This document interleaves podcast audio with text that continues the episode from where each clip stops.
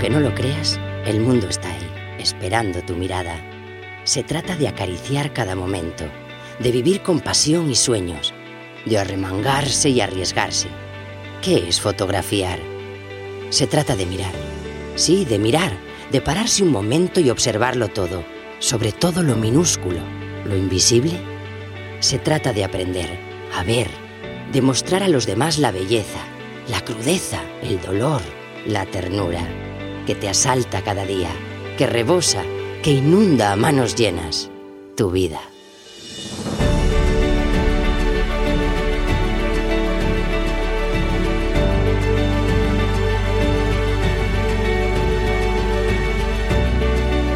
La Escuela de Fotografía, episodio 139.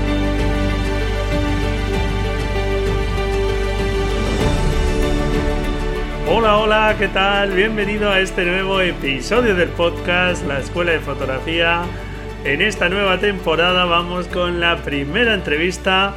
En este caso contamos con un fotógrafo invitado especializado en fotografía de retrato, de moda y de belleza, que cuenta ya con bastante experiencia que nosotros que Gus Heijo con el que charlo sobre su visión de la fotografía, su forma de trabajar, nos da unos estupendos consejos para trabajar con modelos cuando somos inexpertos, así que confío que sea una entrevista interesante. La verdad es que el caso de Gus Heijo es el típico ejemplo de un fotógrafo que se ha ido haciendo a sí mismo poco a poco hasta alcanzar el reconocimiento y trabajar para grandes marcas.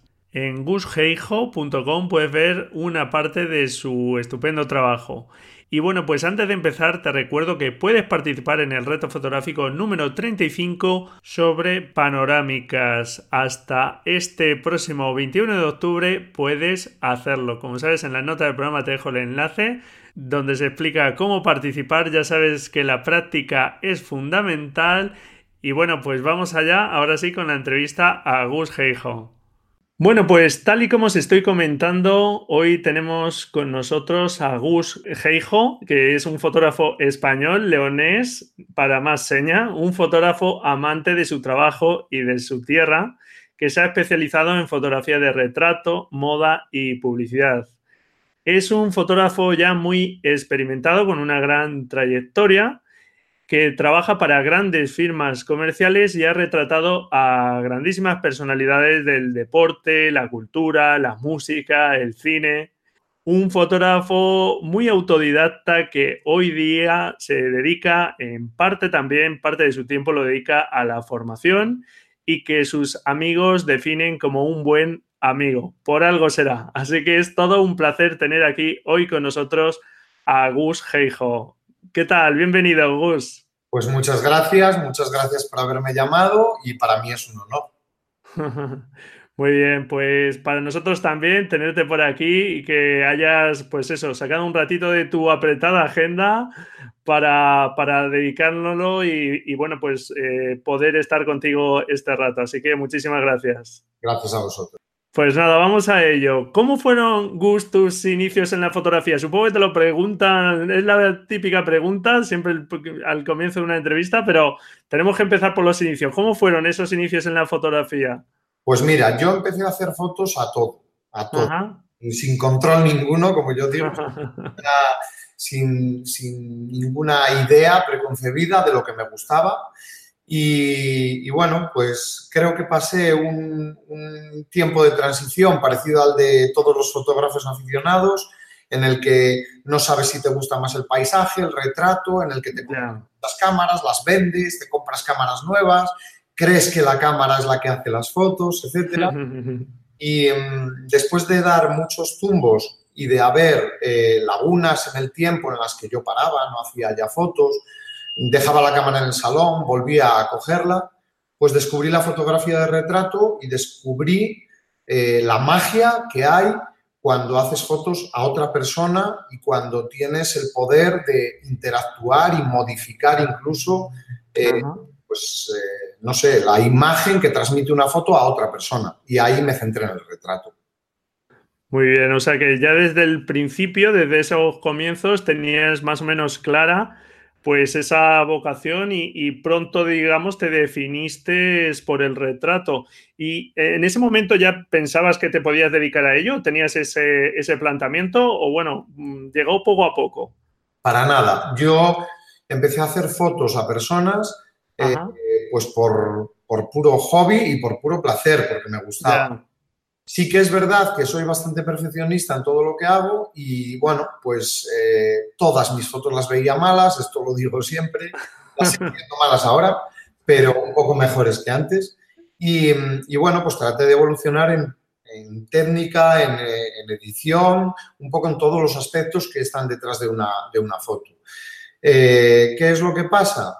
Pues que llega un momento en el que yo me dedicaba, perdona que no te contesto, a, la publicidad en una empresa de marketing y publicidad. Llega un momento en el que las, fotos, la fotografía me ocupa más tiempo que mi propio trabajo. Me la gente, me piden sesiones de fotos, etcétera. Y bueno, pues hay un día en el que se produce el desenlace y tienes que decidir entre hacer fotos o trabajar como en el mundo de la publicidad y yo decido hacer fotos. Pero no fue una apuesta de riesgo porque ya te digo que iba ya empujado por el público. Vamos, que fue un paso bastante natural, ¿no? De poco a poco ir eso, pues conociéndote la gente y ver que, efectivamente podías, eh, podía ser una salida profesional. Sí. Eso es, muy bien. Bueno, mm, aunque como hemos comentado y nos has dejado muy claro, te centraste en el retrato, en la fotografía de moda y belleza, ¿has probado otras disciplinas o ya, mm, no sé si del principio probaste otras disciplinas o ya las has descartado o las sigues practicando aunque no mm, publique fotografías de ese tipo? A ver, hago eh, algo de fotografía de producto y arquitectura para trabajos que me piden puntuales pues imagínate que hay, no sé, pues un doctor, por ejemplo, que necesita una sesión de fotos eh, con su imagen personal, pues corporativa para su web, para, para el fin que sea. Y ya aprovechando que vas a venir a trabajar, podrías hacerme una foto de la clínica, por ejemplo, ¿eh? estoy en ese ejemplo. Eh, bueno, pues son fotos que hago puntualmente, que creo que no las hago mal, pero que no disfruto con ellas. Es un relleno a mi trabajo principal, que es la fotografía de retrato. Y después también algunas veces, pero muy contadas, he hecho alguna foto de paisaje, pero tampoco me gusta y no lo practico. Vamos, que lo tienes claro. Uno de tus lemas es las fotos las hacemos las personas, no las cámaras. te voy a decir muchas veces un amante de las personas, con lo cual explica un poco o, en gran medida, pues, digamos, eh, que te hayas definido por ahí, por el retrato. Y bueno, pues ya no lo has comentado, yo es algo que insisto mucho, que realmente la cámara, como bien decías, llegó un momento que te diste cuenta que era simplemente una herramienta. ¿Qué peso le darías a la cámara, por un lado, y a nuestra visión como fotógrafo, nuestra capacidad de hacer eh, una fotografía u otra? Por otro lado, para el resultado final, ¿qué, qué peso le darías a la cámara y a nuestra visión? A ver, es una pregunta muy complicada que admite muchas respuestas. ¿Por qué? Yo te lo voy a razonar, ¿vale? Venga, muy eh, bien. Yo prefiero una foto creativa con mala calidad por culpa de la máquina, una foto eh, técnicamente perfecta pero que no diga nada. Ya lo decía Ansel Adams, ¿no? No hay nada peor que una foto enfocada de un concepto difuso, algo así, creo que era la cita. Sí, pero entonces yo lo que creo es que eh, tiene que haber un equilibrio en la balanza. Tiene que haber una foto con cierta calidad y deberíamos de tener unos medios técnicos que nos ayudasen a elevar o a potenciar un poco esa calidad. Si tengo que decidir y me pones ahí entre la espada y la pared, yo diría que preferiría tener un, un tiempo para inspirarme y tener creatividad con una cámara mala que que me dieses la mejor cámara del mercado y tenga la cabeza vacía. Claro, hay a veces, ¿verdad, Gus, que incluso tener demasiados mm, eh, medios técnicos te hace, no sé, como que a veces la falta, ¿verdad?, de medios técnicos te hace estar más despierto, tener que despertar esa creatividad. A veces tener tantas opciones, por ejemplo, en una cámara, ¿no? Una cámara con mil opciones que luego acabamos usando unas cuantas, no todas, y tener siempre todas las opciones técnicas disponibles, a veces es mejor escasez de medios, ¿verdad? Y, tener que estar ahí trabajando nuestra mente para conseguir esas fotos que buscamos. Yo siempre digo que es mucho mejor sacarle partido a un equipo pequeñito. Claro, lo que decía. De cosas y no saber qué hacer con ellas. Y de hecho, eh, cuando te dedicas a esto profesionalmente, tienes que tener mucho material, eh, primero por seguridad, porque mm, al ser profesional implica también, pues no sé, que vayas a hacer una sesión de fotos y en vez de una cámara lleves dos, aunque la segunda no la uses. Claro, por seguridad y a lo mejor como aficionado, pues la otra persona puede entender, oye, tengo que volver a casa que se me ha roto la cámara o quedamos otro día, pero a un profesional que le están pagando, pues no, no se le decir este tipo de cosas, claro. Claro. Después date cuenta que por mucho equipo que tengas, al final, en mi caso por lo menos, siempre acabas haciendo lo mismo. Yo uso una cámara, uso normalmente una distancia focal y después, pues en estudio quizás se complica un poco más, pero en exteriores un único punto de luz que compenso con la luz natural y ese es mi modo de trabajar. Ahora más adelante vamos a hablar un poco eso de tu forma de trabajo y con respecto a la mm, visión que como fotógrafos, a esa creatividad que tenemos que ir mejorando para conseguir mejores resultados, no solo invertir en cámaras, objetivos, que es algo que yo insisto aquí mucho en el podcast desde el principio, te he escuchado decir en alguna ocasión que, bueno, tú no, no tienes muchos referentes, que no te gusta basarte mucho en la obra de otros fotógrafos. E, ¿Eso significa que realmente eso no te interesa la obra de otros fotógrafos o más bien que nunca has intentado copiar a otros fotógrafos? ¿En qué sentido? Porque me ha extrañado un poquito, porque yo creo que es importante ir mejorando nuestra cultura visual, ver obras de otros grandes autores. A ver, eh, me importa mucho la idea de no copiar a nadie. Ajá. Sí, entendía que iba por ahí, eso es. Hasta el punto de que cuando se me ocurre algo, una idea, eh, yo suelo buscar en internet para ver si eso ya lo ha hecho otro, o por lo menos para no caer en el claro. la terrorífica idea de terminar un trabajo y, encontrarme otro igual que se hizo hace un año y, y eso, bueno, no me gusta. Pero después también ten en cuenta que es una época, estamos en la era de las redes sociales y, bueno, pues eh, a mí, eh, con respecto a lo de seguir a otros fotógrafos, etcétera, sí. intento evadirme de todo esto, pero primero por el público. A mí no me gustan las enhorabuenas gratuitas, igual que no me gustan los haters que cogen y te ponen a vivir cuando no tienen ninguna razón. Ya y un poco guiado por, esas pautas, tampoco me fijo demasiado en otros fotógrafos, primero porque no tengo tiempo, segundo porque no quiero que me influencien, no quiero estar influenciado por algo. Tengo miedo de que un día encuentre a alguien que me guste muchísimo y decir, pues voy a tirar por esta línea. Quiero evitar eso, pero eso no quita para que vea un montón de fotos todos los días por lo que tú estás diciendo. Educas el ojo, sabes un poco lo que está haciendo el resto de, fotógrafos. A, veces te encuentras un procesado que dices, joder, pues me llama la atención cómo ha conseguido esto, voy a intentar aplicarlo y llevarlo a mi tipo de fotografía sin modificarla, pero realmente, y ya contestando de una manera directa, no tengo otros fotógrafos como referentes, tengo como referencia muchas fotos que veo todos los días y que me voy cogiendo casi de manera subliminal eh, ideas, para, ideas y conceptos de procesado, de luz, etcétera, para mi trabajo. Muy bien, vamos, ha quedado muy claramente explicado, Gus. Bueno, nos hablabas hace un momento de que realmente no necesitamos eh, tantos medios técnicos como, como pensamos y que realmente, pues eso, mm, vale más la pena sacar el provecho al equipo que tengamos antes de, estar ahí invirtiendo en material que no sabemos utilizar o que, va por delante de nosotros en cuanto a posibilidades creativas. Eh, ¿Cuál crees que eh, sería el material mínimo para conseguir una buena foto de retrato? Yo pienso, y así se lo digo a mis alumnos, yo imparto iniciación en mi estudio todos los martes desde hace un montón de años. Eh, y siempre digo, cómprate la cámara reflex más barata que encuentres y un 50 milímetros 1.8. Con eso yo creo que es equipo suficiente para hacer una buena fotografía de retrato. Muy bien, sí, porque tenemos la luz natural, etcétera, que no necesitamos de luces artificiales. Y vamos, es muy mínimo, como has dicho, pero efectivamente ya tenemos calidad mm, y posibilidades más que suficientes, por supuesto. Y bueno, con respecto a la luz, y nos comentabas ya antes un poco, ¿qué prefieres? ¿Trabajar con luz natural o con luz artificial? O bueno, te da un poco igual, te adaptas. Cuéntanos un poco. Desde el punto de vista profesional, Primero, eh, no tengo preferencia entre el estudio y los exteriores con luz natural.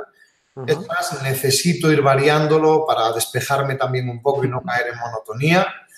Y una vez que salgo fuera, para mí sería mágico poder trabajar con la luz natural porque realmente no hay otra fuente de luz que la igual.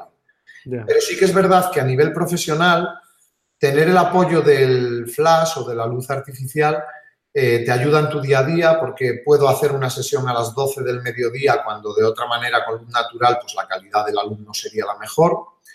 También puedo mejorar o modificar un poco la escena. Tú ten en cuenta que es posible que tenga que hacer una foto en pleno mes de agosto que, que tenga una apariencia mucho más fría, invernal o a lo mejor crepuscular en cuanto a luz.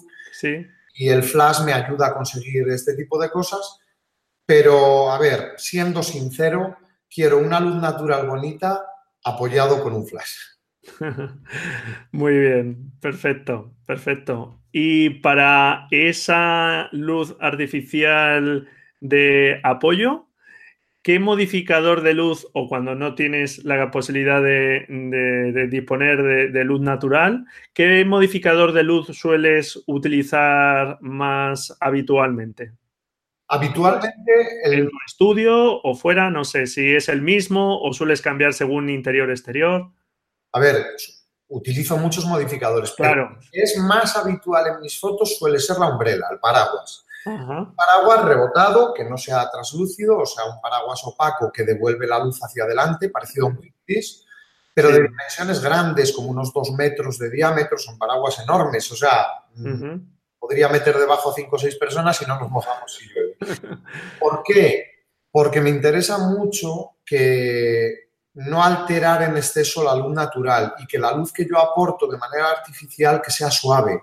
Y eso, este modificador es lo que me, lo que me aporta. Abarca un, amplio espacio iluminado, no concentra la luz en el centro y, y bueno, pues logro escenas con una luz suave aunque es artificial y lógicamente el que entienda un poquito sabe que está iluminado con flash, pero es una luz muy suave y por eso me gusta mucho. Claro, sí, con un paraguas ya de ese tamaño consigues una luz bastante suave y, bueno, pues ese es el aspecto naturalmente que tú buscas en esas fotos y es el, modificador que te da esas cualidades de la luz. Muy bien. Y mm, con respecto a las focales, que bueno, pues también naturalmente tienen eh, mucho efecto en la imagen final. Para retrato, pues siempre se dice utilizar focales de medias a teles, etcétera. Realmente, ¿qué focal es la más la que utilizas también más habitualmente o con la que te sientes más cómodo? Habitualmente utilizo un 85 milímetros con un diafragma muy abierto, o sea, muy luminoso, y me puedo adaptar al 50 y al 135. O sea, serían las tres distancias focales habituales. El resto de las distancias focales eh, ya me condiciona mucho porque un tele más largo, bueno, en exteriores podría ser, pero yo interactúo muchísimo con, mis modelos. Entonces, por ejemplo, fotos en el mar que suelo hacer habitualmente, podría llevarme un 70-200 y a 200 milímetros tener los pies secos. Pero el problema, que mucha gente lo pregunta, ¿y por qué estás siempre metido en el agua? Digo, joder, porque si no, mi modelo no me oye y yo tengo que estar hablando con ella. Entonces, con el ruido de las olas a 50 metros de distancia, la modelo se sentiría sola en medio del mar. Si yo puedo estar a 4 o 5 metros de ella y puedo estar guiándola, la sigo dirigiendo, etcétera, para mí es mucho mejor, aunque acabo empapado y... Pero me gusta mucho y por eso prefiero el 85.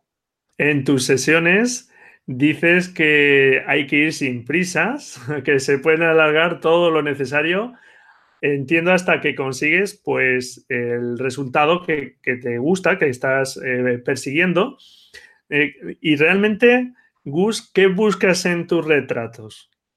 A ver, yo lo primero que busco es belleza, pero belleza acompañada de algo más. Ese algo más es que las fotos no sean frías. Yo retrato a una persona y lo digo muchas veces, esto de fotografiar el alma y traspasar la mirada, bueno, yo no sé si traspaso la mirada, no sé si mi cámara hace radiografías, pero lo que sí que te puedo asegurar es que quiero eh, ser fiel a la persona que tengo delante, que cuando ella vea las fotos, y hablo en femenino porque casi todas mis fotos pues, eh, van dedicadas a la mujer, eh, ella se reconozca lo primero, pero además se vea guapa, se vea realmente bien. Y después, pues que no sea un acting artificial completamente, porque para eso están las fotos de carne. Claro, claro, te entiendo perfectamente. Pues supongo que, vamos, como tú dices, eh, en un retrato poder sacar eh, ese alma, yo tampoco entiendo muy bien de que en un breve espacio de tiempo puedes llegar a conocer una persona para, bueno, pues saber conocerla de esa forma, ¿no? Pero como tú bien dices, pues ser honesto y sacar un retrato que guste ya, vamos, ya es bastante. En tus sesiones generalmente sueles tener las cosas claras. Te he escuchado decir que te gusta improvisar muy poco. Eh, ¿Sueles quedar antes de las sesiones para ver con la persona qué tipo de retrato quiere? ¿O realmente, como tú dices, te dejas llevar un poco por esa intuición y, aplicas pues tu forma de ver, entender el retrato que tienes que hacer en ese momento? Cuando hablamos de personas particulares, porque otra cosa es una sesión para una marca en la que hay que tener reuniones y, bueno, eh, abordar muchos puntos y, estar todos de acuerdo, eh, pero cuando son sesiones particulares, eh, lo que es quedar antes es difícil porque yo tengo muy poco tiempo libre.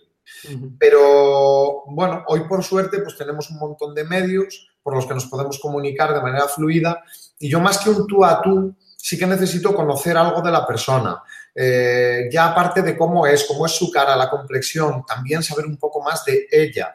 Pues eres sexy, eres tímida, qué tipo de vestuario te gusta y con todo eso yo me hago una idea global y antes de ir a la sesión sin haberla conocido, eh, hemos definido un vestuario, no un tipo de ropa, sino un vestuario, porque yo siempre digo, vamos a hacer una foto en vaqueros y camiseta, pero una cosa es definir qué vaquero y qué camiseta vamos a usar y otra cosa es que la modelo lleve dos maletas llenas de vaqueros y camisetas que por consiguiente van a estar arrugados porque hay muchos vaqueros y camisetas en la Vamos a perder tiempo ah, antes de empezar la sesión en que se los prueben, ver cuál es el que más le favorece.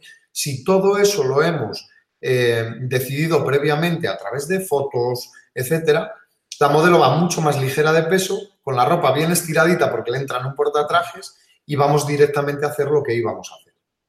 Muy bien, pues es un estupendo consejo, sin duda. Hoy día trabajas en la mayoría de las veces con, mm, bueno, o gran parte de las veces con modelos profesionales pero bueno, pues mm, realmente eh, tus fotografías van dirigidas a cualquier persona que quiera un retrato tuyo, naturalmente. ¿Qué consejos nos podrías dar para empezar a trabajar con una persona, con un modelo, una modelo que sea inexperta y que, como sabes, pues, ¿dónde, dónde miro, dónde pongo las manos? Dónde... Y nosotros como fotógrafos, al principio, pues también tenemos esa inexperiencia de, de, dirigir un poco a la modelo. ¿Qué consejo darías para empezar un poco a trabajar con modelos y, y eh, encauzar un poquito la sesión y dar esa tranquilidad como fotógrafos? Bueno, pues mira, yo te diría que primero eh, deberíamos de llevar la sesión bien preparada. Llevar una sesión preparada, pues quiere decir, pues todo esto que te he comentado antes, un vestuario definido, saber cómo va a llevar el pelo la modelo, una, un detalle insignificante, me gusta el pelo suelto, vale, pero ¿dónde vamos? A la playa, por la mañana. Miran una app de meteorología, porque a lo mejor hay viento y el viento arruina la sesión con un pelo suelto. Pues a lo mejor era mejor definir una coleta, un recogido. Eh, preocuparnos del estilo de ropa que le gusta. O sea, todo esto engloba conocer a la modelo por un lado, preparar la sesión porque así el fotógrafo va con mucha más confianza. Y después, eh, la comunicación, que esto lo digo con mayúsculas. Cuando somos capaces de comunicarnos con la persona que tenemos delante y hacernos entender, entender nosotros y que nos entienda la modelo a nosotros, eh, gran parte del trabajo está hecho. Yo he visto a muchos fotógrafos, la mayoría no se comunican y eso para mí es un error. Hay otro porcentaje de fotógrafos que se comunican, pero en exceso, que yo siempre digo, joder, grábate y luego escúchate. Y ponte en el papel de la persona que tienes delante y verás como muchas de las cosas que dices se pueden interpretar de otra manera. Y al final tenemos una modelo delante que lo que está es depositando una confianza a ciegas eh, hacia una persona que realmente no sabe lo que va a hacer. Me has preguntado por gente que empieza. Claro. Ellos son muy duros. Si yo soy modelo y tú me llamas para hacer unas fotos, yo no conozco nada de tu trabajo, o a lo mejor como estás empezando no tienes un portfolio muy extenso o la calidad de tus fotos quizás no sea demasiado buena, a mí lo que me vas a provocar es inseguridad de entrada. Y yo no puedo confiar a ciegas en ti de entrada.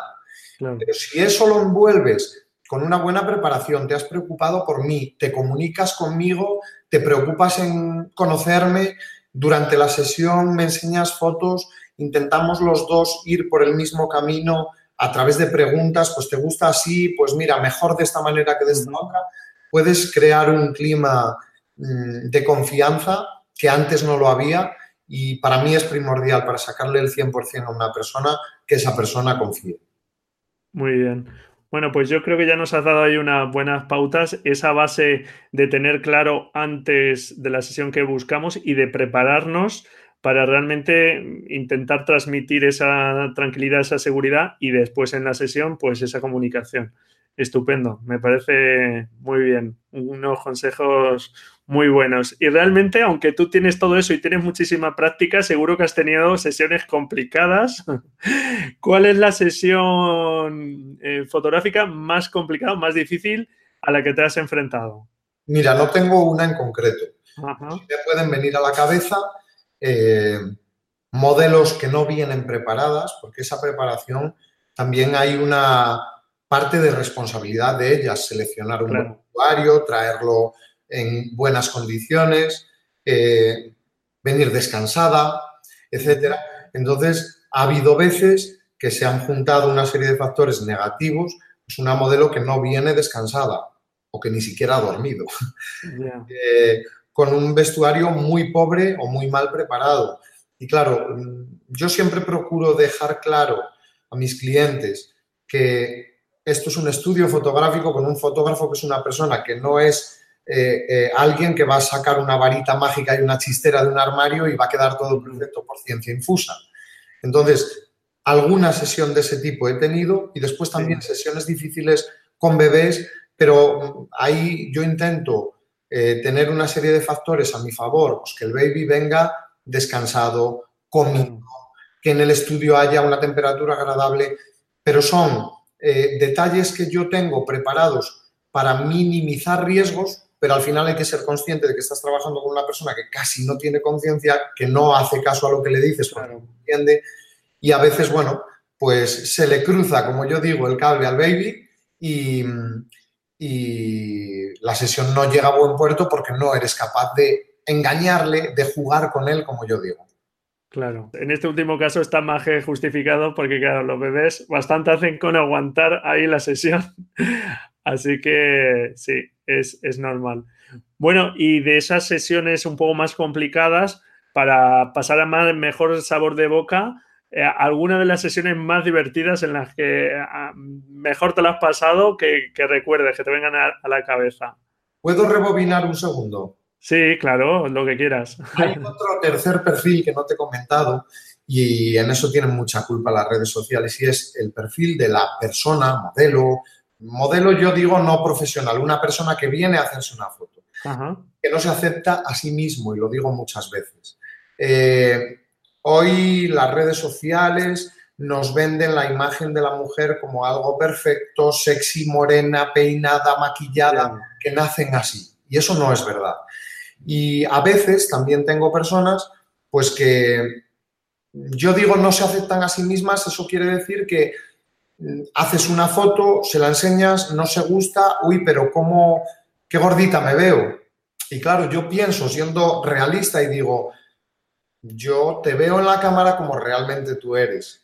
Otra cosa es que después podamos hacer cosas para suavizar, disimular un poquito eso, pero eh, hay veces que hay este tercer perfil de personas que se ven de otra manera porque ya los filtros de Instagram las han convertido en otra persona, han perdido la, la, noción de la realidad. y es complicado llegar a un punto en el que se gusten haciendo algo natural y vuelve a estar fuera de tu mano. Vamos a lo divertido.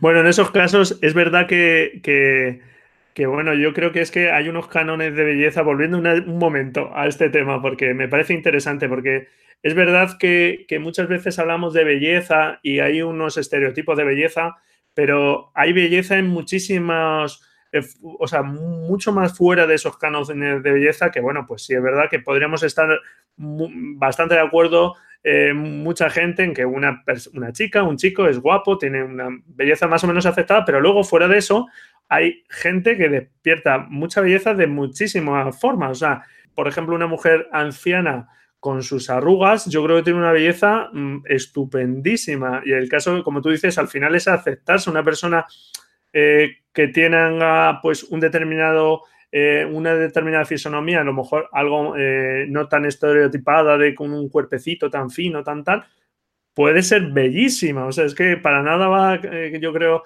y esto sí es verdad que, hay muchas personas que, bueno, pues todos podemos caer ahí, ya dentro y fuera de la fotografía, y, y saber manejar eso a veces entiendo que será complicado, sí.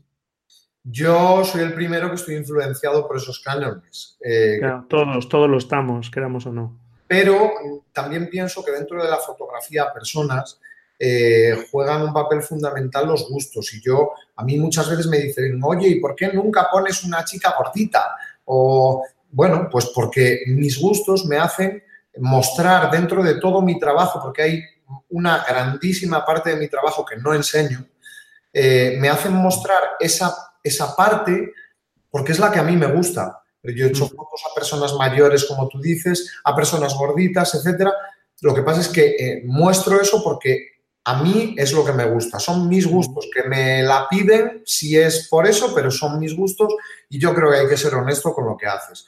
De la misma manera que no, no sé, no puedes ir a hacer una, hacerte una sesión de belleza, un beauty, por ejemplo, de cara, eh, cuando a lo mejor tu cara no reúne los requisitos. Hablo para algo comercial, ¿eh? Para algo personal, todo el mundo tiene derecho a tener un retrato de su cara, mundo. Pero yo siempre me echo la culpa a mí y digo, de la misma manera, no deberías hacer eso de la misma manera que yo no me presento a un casting de champús. conozco mis carencias, cada uno debería de conocer las suyas y decir, oye, pues si yo tengo curvas y estoy rellenito, pues no voy a hacer un catálogo de bañadores, voy a hacer otro tipo de cosas o voy a sacar mi, arma secreta que a lo mejor es mi mirada, mi sonrisa, etc. Todo mundo tiene una parte de belleza y yo pienso que el fotógrafo tendría que ir a buscar esa parte y que también el modelo debería de ser consciente y ir a sacarle partido a esa parte que es realmente su fuerte. Y con respecto a lo que decíamos, venga, ahora vamos a esas sesiones divertidas de las que hablábamos. Venga, no sé si alguna en concreto se te puede venir o, sobre un determinado tipo de fotografía, cuéntanos. A ver, para mí no hay una en concreto, hay muchas divertidas, procuro que sean divertidas casi todas. Es cierto, pues se, lleva bastante mejor, ¿no? Claro. Pero a mí me gusta mucho, como te dije antes, eh, trabajar en el agua, me gusta mucho trabajar en el mar, me gusta eh, que el mar tenga vida, no un mar plano. Vivo en el norte, aquí las olas son grandes, el mar tiene fuerza y te puedo decir que casi todas las post-bodas que hago en la playa con olas acaban siendo muy divertidas por las caras y las poses de los novios cuando les viene una ola por detrás fuerte, hasta el punto de que tengo una carpeta que es lo que el ojo no ve en las bodas. Y tengo un montón de gestos que son casi cómicos, bueno, sin casi, son cómicos, eh, bueno, pues de modelos con la cara desencajada porque les viene el agua, etcétera. A mí me parece una parte divertida de mi trabajo. Yo sé que en una sesión en el mar va a haber una parte en la que va a haber risas, seguro. Eso para el making of es perfecto, ¿no? bueno, pues aunque tú has sido una persona autodidacta, como decíamos, o bastante autodidacta, hoy día también dedicas parte de tu tiempo a la formación, como, como bien nos has comentado ya. ¿Cuál crees que es el error o la dificultad más habitual en las personas que, van a tus cursos, a estos cursos de iniciación que, comentabas? A ver, yo primero te tengo que aclarar que dedico una parte muy importante a la formación porque en su día yo no la tuve. No la tuve porque donde yo vivía no había medios para tenerla, no, Internet no funcionaba tan fluido como hoy ni con tanta carga de información. Y después porque cuando pude salir y, e intentar formarme, tuve alguna mala experiencia, o sea, pagué dinero para que alguien realmente no me contase nada. Y eso me dejó muy marcado y yo dije, mira, eh, lo que yo no he tenido voy a intentar ofrecérselo a los demás. Por un lado, por esta parte honesta que te estoy contando. Por otro lado, porque empecé a recibir un, número muy elevado de mensajes, eh, emails, etcétera, preguntándome cosas. Y cuando yo vi que pasaba más tiempo contestando dudas a gente que no conocía que estando con mis hijas, pues dije, mira, también tengo que buscar la fórmula para que estas respuestas me renten, o sea, que yo pueda tener una parte de negocio. Eh, empecé a dar muchos cursos de formación directa, tanto aficionado como workshops eh, más especializados para avanzados profesionales y hemos acabado con una web de cursos online eh, para, para, las personas que no pueden estar en las ciudades en las que yo estoy o para no tener que moverme tanto también.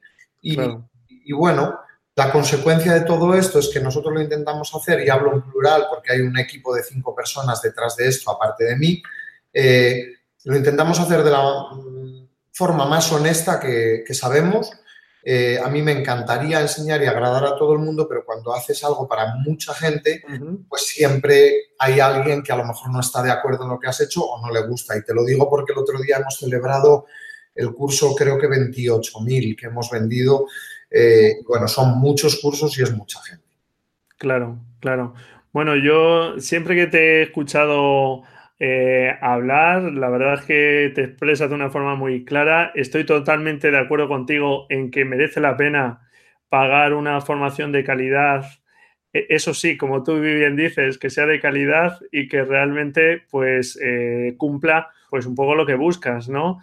Eh, como bien dices, después de tantos cursos vendidos, eh, vamos, es normal que no todo el mundo llega pues con las mismas expectativas al curso o, no todo el mundo lee la, pues a veces a quién va dirigido, a quién no, y luego pues pide cosas que quizá pues, oye, si es que el curso si por ejemplo es un nivel avanzado, claro, hay cosas que no te vas a enterar si eres un recién llegado y en la inversa, ¿no? Mira, bueno. Te cuento una cosa. El otro, bueno, hace ya unos meses recibimos una queja de una persona que decía que después de 30 años de profesión, que nunca se había encontrado un curso tan vacío de contenido y de tan mala calidad. Entonces, mm, a través del informático nosotros podemos ver los cursos que compra cada persona y había comprado el curso más básico que tenemos que se titula Configura tu cámara, que es un un curso apto para una persona que le regalan una cámara reflex, vamos, y no sabe ni encenderla realmente, que nunca ha tenido una cámara en la mano. Pero claro, me dice, después de 30 años, y yo lo que contesto me obliga a contestar y a decir, oye, pues después de 30 años que te compres un curso que vale 4 euros y que encima es de cómo enciendo mi cámara y configuro para poder poner un punto de enfoque en este sitio, creo que el que te has equivocado eres tú. Por otro lado, la cara inversa, Mira, en todos hay, muchas inversas, ¿eh? porque yo eh, las opiniones de los cursos son muy buenas, de tus cursos, y, es algo que te tienes que sentir orgulloso, oye, de, tener esas calificaciones. O sea, que cuéntanos un poco pues esa otra cara que la hay, y muy grande. Es lo que te iba a decir, mira, en los cursos online hay calificaciones, pero en todos los cursos presenciales yo procuro eh, dar una encuesta al final, que es una encuesta anónima, y me importa muchísimo lo que dice la gente, entonces les enfatizo eh, les suplico casi que no me hagan la rosca, que es lo que menos me gusta del mundo, que nos cuenten. Y te puedo decir, después de un montón de workshops, que mm, hay una tónica general, que es que la gente dice, joder, da gusto que mm, yo salga de aquí sintiendo que realmente me has contado cómo haces las cosas de principio a fin sin haberte guardado nada. Porque otra historia es que cuando mm, acabas, digas, oye, pues del principio al fin de este flujo de trabajo de Gus Heijo, yo me quedo con cuatro cosas porque son las que realmente me ha aportado. El resto o ya lo sabía o no me interesan. Pero siempre digo, si, si tú sales de un curso enfocando mejor tus fotos de ahí en adelante ya para toda la vida, yo creo que ya ha merecido la pena. O sea, llévate algo, dos o tres pinceladas que desde ese día te hagan mejorar tu fotografía y yo creo que con eso ha merecido la pena. Y después si encima se van con la idea de que hemos sido o he sido honesto y no les he enseñado más porque yo no sé más, pues con eso me quedo muy tranquilo. Claro, claro, eso es. Y que está claro, si es que la formación no es una cosa que, se adquiere de la noche a la mañana, ni con un curso, ni con dos, ni con tres. Cada curso, como tú dices, pues te aporta algo y lo que se trata es de ir completando ese camino de aprendizaje que tenemos que ir recorriendo todos. Y vamos, ahí yo creo que tus cursos, yo aconsejo echar un vistazo a tus cursos en gusheijo.com, lo dejamos por ahí en la nota del programa porque son muy interesantes, van muy al grano y, bueno, pues eh, yo también los tengo que recomendar, o sea que eh, animo a, todas las personas que nos oigan a echarle un vistazo por si ven cursos de interés, que tienen muchísimos. Iluminación, manejo de la cámara, configuración, manejo de la luz. Y muchos de procesado y procesados ya de un nivel más alto, etcétera. Eso es. Y bueno, pues también has escrito un libro, La psicología del fotógrafo, que no es un libro de fotografía en sí, sino que eh, realmente, si no me equivoco, es un libro que, va más dirigido a, bueno, pues dar unas pautas para dirigir a modelos, etcétera, ¿no? Un poco con la interacción, esa psicología que tenemos que tener el fotógrafo, que tiene que tener el fotógrafo para poder llevar esas sesiones. Cuéntanos un poco sobre el libro. Mira, el libro es un libro muy, muy sencillo. Es un libro eh, en el que cuento ni más ni menos que mi forma de trabajar, cómo veo y cómo afronto cada sesión dividido en una serie de capítulos en, las que, en los que hablo pues, de fotografía de belleza, bebés, eh, incluso fotografía social y doy unas pequeñas pautas que a mí me funcionan eh, con las que afronto este tipo de sesiones y más que ir a datos técnicos, no es un libro técnico para nada, yo me voy al aspecto un poco más psicológico, el de lo que te decía antes, cómo preparar una sesión para que vaya a buen fin, cuándo le enseño una foto a la modelo para que la modelo eh, esté contenta o subirle los ánimos el resto de la sesión. Es un libro muy sencillito que yo creo que hay mucha gente a la que le puede venir muy bien. Y también te tengo que decir que antes de Navidades saldrá a la calle un segundo libro, pero ese es un libro de autor íntegro en blanco y negro, una edición limitada de 500 ejemplares. Estoy muy nervioso y muy expectante porque realmente es algo muy bonito que ha querido hacer una editorial, eh, porque, bueno, pues que te dediquen un hueco a, editarte un libro de autor en el que simplemente hay fotos, pues para mí es un honor muy grande, un, premio, la verdad. Muy bien, muy bien. Estamos muy acostumbrados a tu fotografía en color, pero eres un fotógrafo que yo creo que te gusta mucho el color, pero oye, va a ser un gustazo entonces ver estos retratos en blanco y negro. Sí. A mí, desde luego, me parece muy emocionante y el blanco y negro me gusta mucho. Ya hay un porcentaje importante de mi trabajo que es en blanco y negro. Ajá, muy bien. Sí, el que más muestras quizás el de color, ¿verdad? Porque no hay demasiado en blanco y negro, por lo menos de lo que publicas, pero estupendo, va a ser estupendo poder ver ese trabajo. Y saldrá para finales de año, ¿no? Nos dices. Sí, bueno, eso ya es, supongo, sí, depende.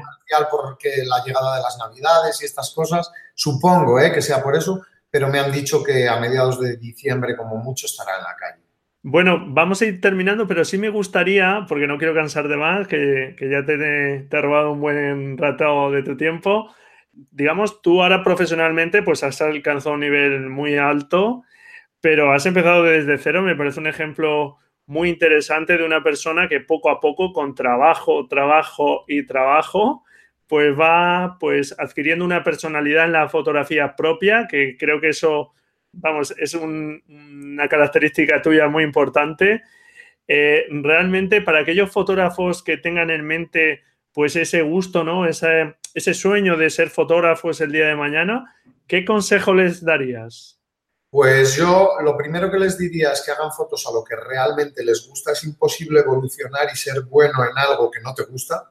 Claro. Eh, definirse por un camino que les guste y prepararse mentalmente para ser muy fuertes y no hacer caso a nada de lo que le diga la gente que tiene a su alrededor. Hoy en día las redes sociales, y vuelvo a ellas, son una herramienta súper peligrosa para los fotógrafos porque todos, hace, hace un tiempo eh, publiqué un post de esos polémicos, todos hacemos fotones y todos somos unos cracks y eso es un problema. Ya. Sí, por lo menos cuando nos creemos que así es, ¿no? Siempre. Exacto. O el lado inverso, ¿no? Que podemos caer en pensar que nuestras fotografías no gustan porque no tienen esos me gusta, ¿no? Yo lo digo muchas veces que, bueno, pues eh, en la formación que doy yo también, pues recomiendo no, no caer en esos me gusta porque creo que no conducen a nada. Tenemos que ser honestos con nosotros, como bien dices, creer en la fotografía que, que hacemos, tener ese espíritu de mejora continuo pero ya está, no. O sea que valoro mucho esto que me dices. La fotografía como profesión o afición es una carrera de fondo, pero de fondo. Ya no es un maratón, es algo más, los Ironman o algo de esto. Entonces, exactamente, si tú lo has descrito muy bien. los pocos me gusta son frustración, los muchos me gusta elevan el ego a una posición que a lo mejor no es la real. Entonces, al final la conclusión que se saca es que el termómetro, la red social como termómetro no suele funcionar. Yo te puedo decir que nosotros las usamos como termómetro, pero después de muchos años y siendo muy, muy críticos, imparciales con lo que hay ocurrido. Bueno, pues eh, esperemos que, la gente, las personas que nos oigan, que tengan pues esa vocación profesional, pues que coja esas ganas, esas energías y que crean en esas posibilidades y nada, pues a trabajar por ello. Pues sí, así, Así tiene que pues, ser. Muy bien. No sé si quieres ya para terminar contarnos algo más, si te ha quedado ahí en el tintero. No se me ha quedado nada porque la entrevista ha sido muy buena, pero yo lo que siempre hago y te lo voy a pedir a ti también es que nos hagamos un selfie, esta vez de los virtuales. Mira. Perfecto. Ahí te has quedado, Oye, has posado, ¿eh? Desde el otro lado de la pantalla. Sí, sí, sí, ya he pasado y todo, ¿eh? Sin verme, pero he pasado. Pues muy amable y todo un placer, Gus. Muchas gracias. Nos vemos. Un saludo, un abrazo, adiós. Y bueno, pues hasta aquí esta entrevista con selfie incluido, como has podido escuchar.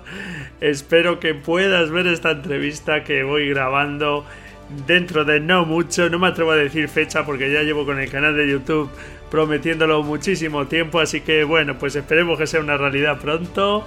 Y bueno, pues espero que hayas disfrutado de esta entrevista. Como has podido comprobar, Gus es una persona pues con las ideas muy claras, que le gusta hablar sin tapujos y la verdad es que yo creo que nos ha dejado unos consejos muy buenos a la hora de trabajar con modelos, también a la hora de mostrar nuestro trabajo, solo mostrar aquello por lo que queremos que nos conozcan, aunque hagamos otro tipo de trabajo, pues solo mostrar aquellos que más nos interesa y que queremos que la gente nos conozca por ese tipo de trabajos, algo que además puedes aplicar también a la hora de mostrar tu trabajo aunque no seas un profesional, porque muchas veces se muestran demasiadas fotografías de la misma sesión o de la misma salida fotográfica del mismo sitio y el conjunto pierde impacto. Selecciona las mejores y asegúrate de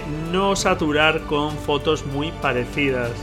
Y como nos decía Gus Heijo, si tienes un sueño, si quieres ser un fotógrafo profesional o quieres llegar a algún lugar en la fotografía, de verdad no renuncies a ello. Simplemente ponte a trabajar para alcanzar ese sueño. Mucho ánimo. Y ya sabes que encantado si me dejas tu valoración y tu reseña en iTunes, tus comentarios y tus me gusta en iBox, porque eso hace que este programa sea un poco más visible y, pueda llegar a más personas. Y bueno, pues muchísimas gracias por estar ahí al otro lado y escucharme de camino al trabajo mientras vas dando tu paseo diario o estás planchando. Sin ti, amante de la fotografía, todo esto no tendría ningún sentido. Así que felices fotografías y nos escuchamos la próxima semana, si tú quieres, claro. Adiós.